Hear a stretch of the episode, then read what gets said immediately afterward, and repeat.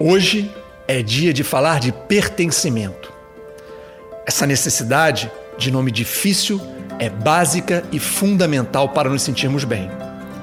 O ser humano é social por natureza e, portanto, precisa se vincular a grupos. Falo no plural porque quero dizer uma coleção de grupos. Você pode fazer parte do conjunto dos brasileiros, amantes de futebol, sócios do Clube da Esquina, dos netos da Dona Maria, dos canhotos ou dos que têm mais de 70 anos. Por mais que você seja único, de alguma forma compartilha valores e códigos com diferentes coletivos.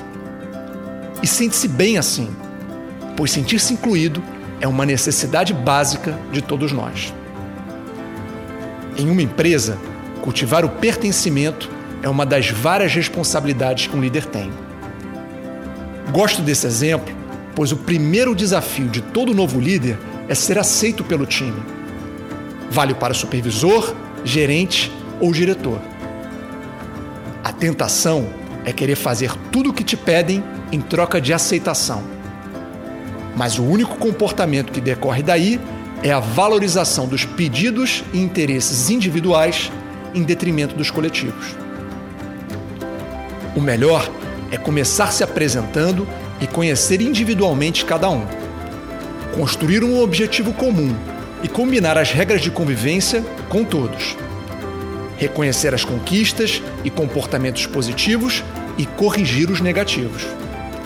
E a partir daí, dia e noite, faça chuva ou faça sol, zelar para que tudo que foi combinado siga acontecendo sempre.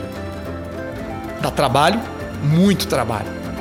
Mas uma vez que as pessoas pertencem verdadeiramente a um grupo, elas são mais felizes, atingem melhores resultados e ajudam os que estão em sua volta a também se sentirem assim.